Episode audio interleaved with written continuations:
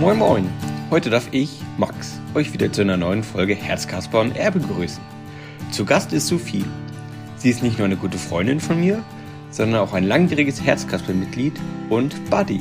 Sophie hat zudem selbst so einige Erfahrungen als Patientin im Krankenhaus erleben müssen.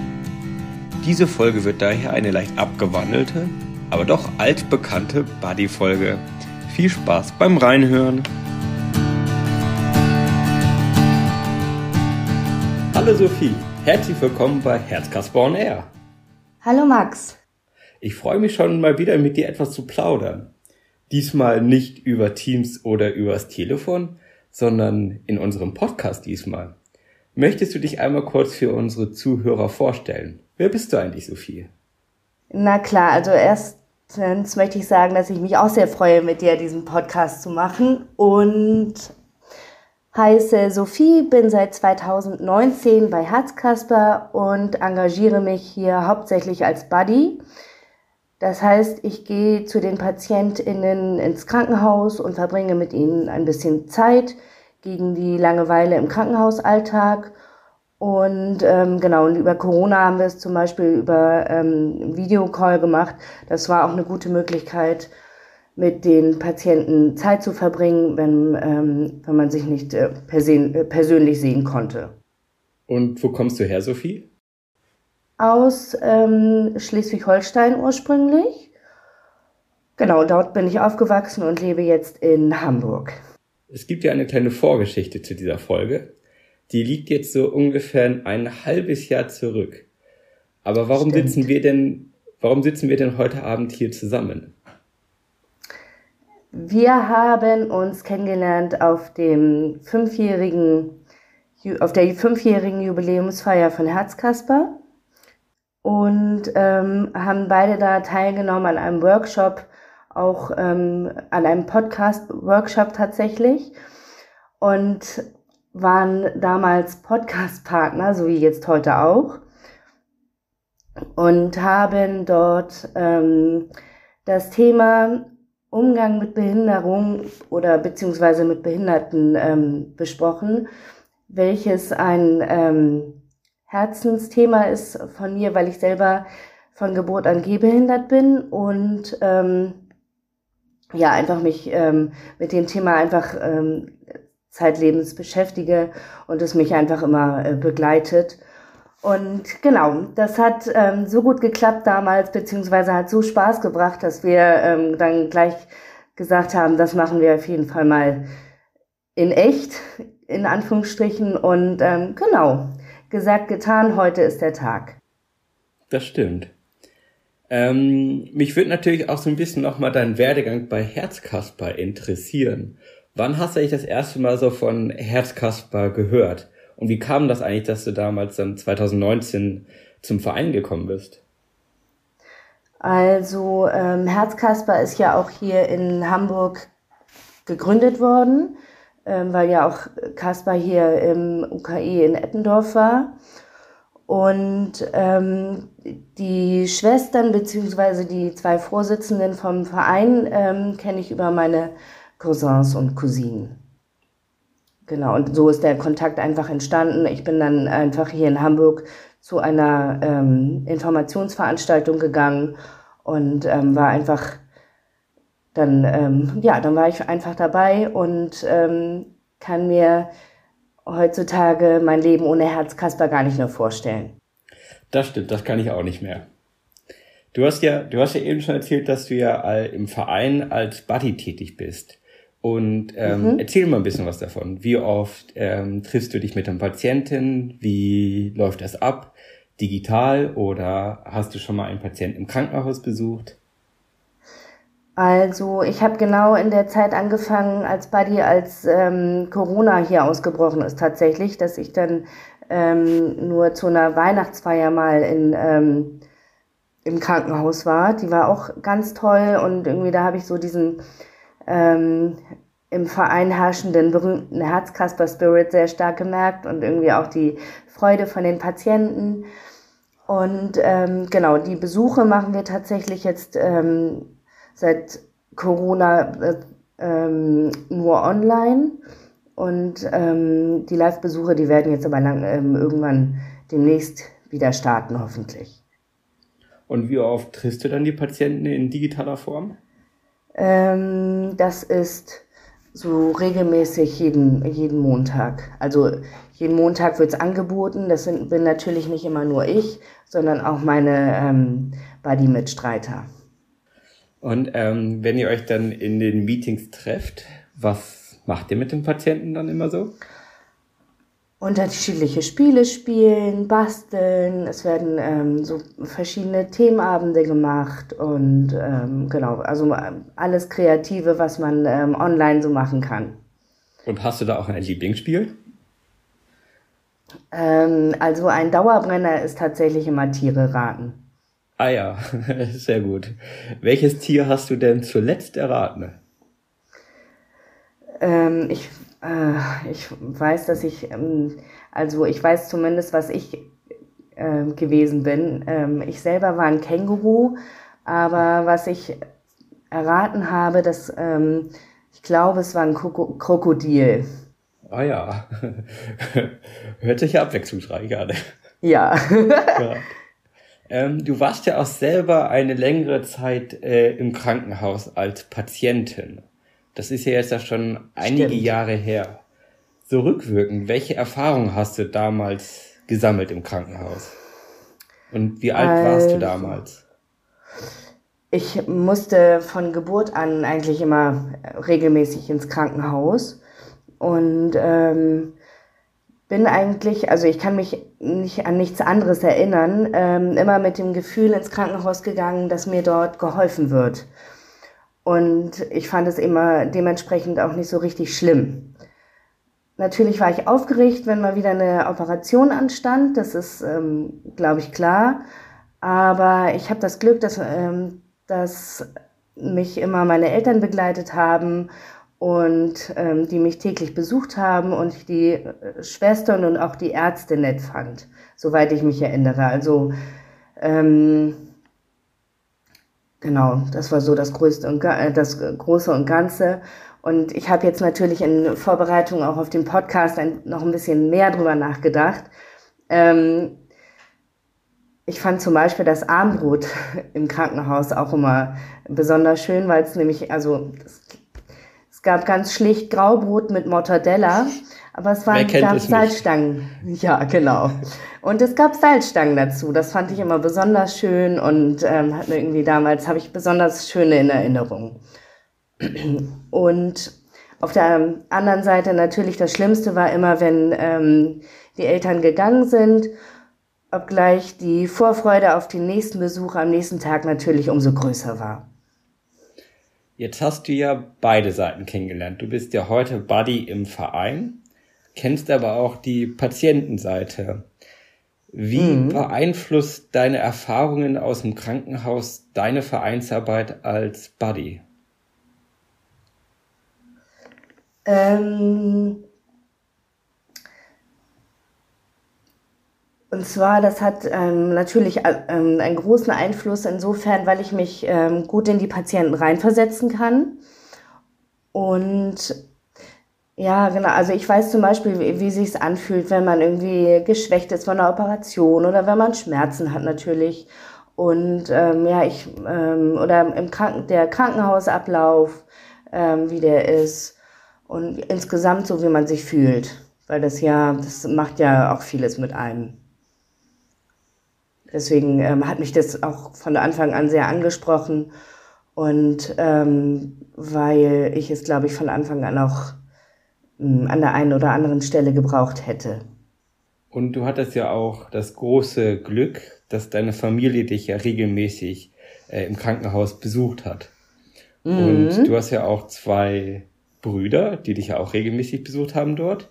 Und im, bei Herzkasper, oder gibt es ja sehr starke Parallelen ja auch zu der Geschichte von Schiller, die ja auch den Verein Herzkasper ähm, auch mit ins Leben gerufen haben. Und da spielt ja auch schon von Anfang an in die Vereinsarbeit die, die Arbeit mit den Geschwistern mit rein. Kannst du das so ein bisschen auch in der jetzigen Arbeit als Buddy so ein bisschen auch äh, mitverfolgen? Also habt ihr Kontakt auch mit den Geschwistern der Patienten, die ihr regelmäßig trefft? Ähm, ja, das ist jetzt ganz neu angelaufen und ähm, ist noch so in der Entstehung. Aber äh, wir wollen in Zukunft auch für die Geschwister da sein. Jetzt hat ja auch deine ähm, körperlichen Einschränkungen ja auch natürlich einen großen Impact auf dein ganz alltägliches Leben. Und da würde mich natürlich so ein bisschen nochmal interessieren, gibt es da vielleicht auch etwas überraschend Positives, was du jetzt für dich irgendwie äh, schließen kannst aus deinen, aus deinen Erfahrungen? Aus, aus meiner Erfahrung. Ähm, na klar, da gibt es einiges Positives. Ähm, ich finde es zum Beispiel gar nicht schlecht, anders zu sein und ähm, dass ich mich sozusagen von den anderen abhebe in einer gewissen Weise. Und ich habe auch natürlich den Vorteil, dass ich ähm, nicht als behindert oder anders zu sagen, um das anders zu sagen, ähm, dass ich normal aufgewachsen bin, nicht keine Sonderbehandlung bekommen habe. Das heißt, ich bin auf normale Schulen gegangen. Ich bin ähm, mit 18 auf den Kiez gegangen und ähm, habe Tanzkurs gemacht, alles, was das Herz begehrt und ähm, habe dadurch ein, ein ganz ähm, glückliches Leben bisher leben dürfen, außer dass ich zwischendurch eben ähm, im Krankenhaus war ähm, und ein paar Operationen hatte und äh, mich zum Beispiel auf Physiotherapie äh, ein Leben lang begleitet oder die Orthopäden, ja, die Besuche beim Orthopäden ähm, genau. Und wenn du jetzt ein bisschen ähm, so auf die gesellschaftliche Ebene ähm, schaust, was denkst du, wie Personen mit körperlichen Einschränkungen, wie können die besser integriert werden? Also ich weiß ja aus unserer Freundschaft heraus, dass ihr auch gerne reist. Ähm, ja. Was machen hier vielleicht andere Länder besser als Deutschland? Mm, es kommt immer ganz auf das Land drauf an. Ähm, also zum Beispiel ähm, jetzt innerhalb von Europa, also Spanien und Italien, die sind ja von der Mentalität schon sehr offen.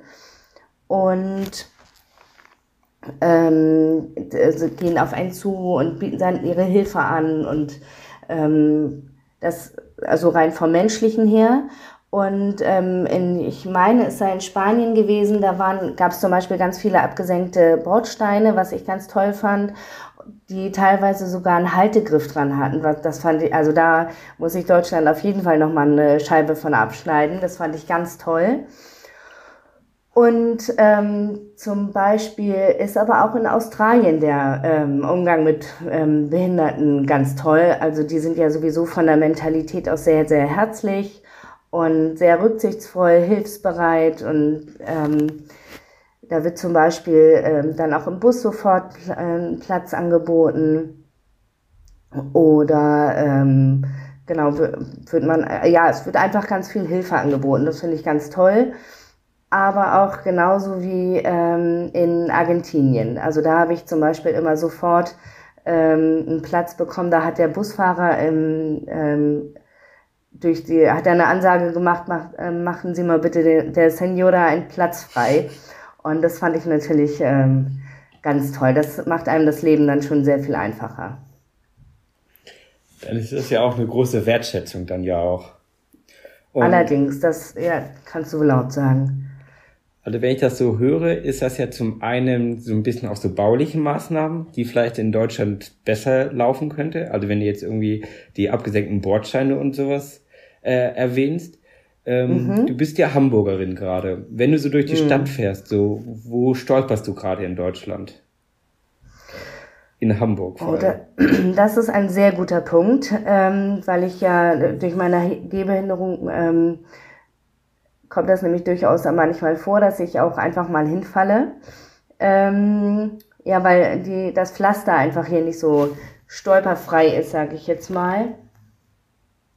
Und mh, mm, ja, die, eben die abgesenkten Bordsteine sind ein großer Punkt.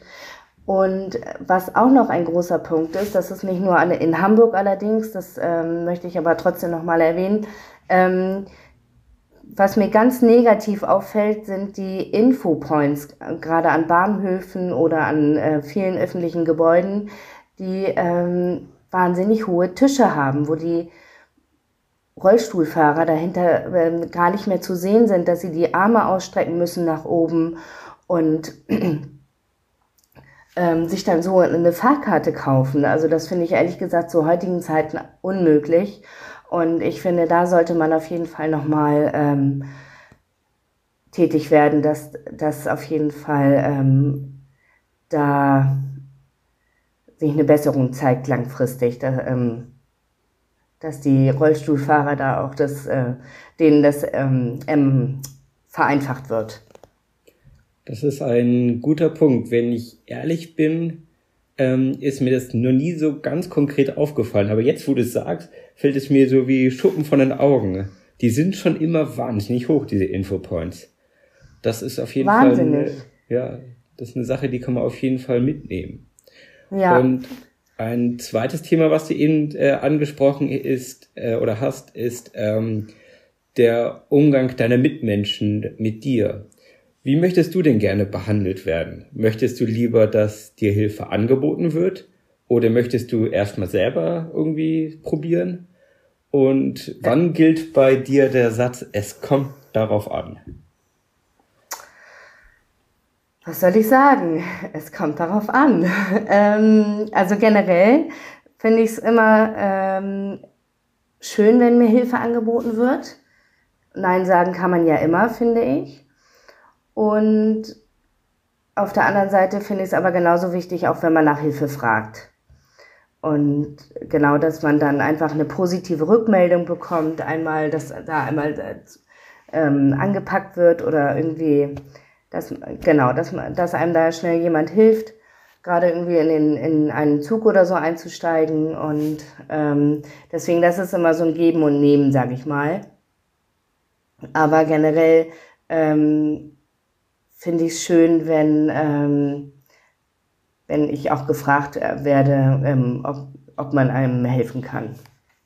Wie du mir im Vorgespräch erzählt hast, gibt es ja auch eine schöne Geschichte zur Integration aus deiner Schulzeit. Welche Erfahrung hast du dort gemacht? Oh, das ist eine sehr schöne Geschichte. Ich habe ja schon erzählt, dass ich gehbehindert bin von Geburt an und dementsprechend auch ein bisschen langsamer gehe. Und ich hatte eine unfassbar tolle ähm, Grundschulklasse früher. Und da haben sich die ähm, Mitschüler einfach ein Spiel ausgedacht, damit ich mit auch äh, draußen so ähm, Fangen spielen konnte. Ähm, und zwar, das nannte sich passend zu Sophie Vieh fangen. Und da sind die anderen ähm, einfach immer rückwärts Das ist ja schon gerannt. fast gemein. Aber nur fast. Und kommt immer ganz auf den Betrachter drauf an.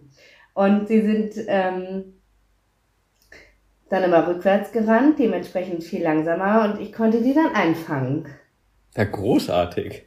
Das, das war ja ganz großartig und ich fand das so schön, damit den ähm, auch in Anführungsstrichen fangen zu spielen und ähm, ja, einfach dabei zu sein auf dem Hof mit den anderen und ähm, weiß man aber erst im Nachhinein richtig wertzuschätzen, was das für, also wie wertvoll das schon war.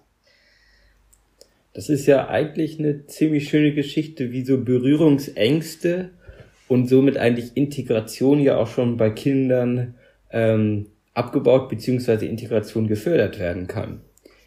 Was mhm. denkst du denn, wie es denn so insgesamt, irgendwie jetzt, wenn man es betrachtet, so eigentlich so von Kindergarten zur Schulzeit hin, ähm, so bei Kindern und Jugendlichen, wie Berührungsängste abgebaut werden können? Also da stelle ich mir auf jeden Fall äh, vor, ähm, mehr ähm, integrative Kindergärten finde ich ganz wichtig, weil man gerade in den äh, ganz kleinen, ähm, im ganz jungen Alter ähm, Berührungsängste abbaut, beziehungsweise da hat man noch keine. Und dann äh, kann man sie gleich von dort an überwinden. Ich habe selber zum Beispiel auch noch zwei ähm, Sandkastenfreunde aus der Nachbarschaft und ähm, solche Freundschaften wird man einfach auch das Leben lang nicht mehr los. Das, also das, deswegen da ähm, sehe ich auf jeden Fall noch Potenzial und ähm, noch weitere integrative Kindergärten zu bauen.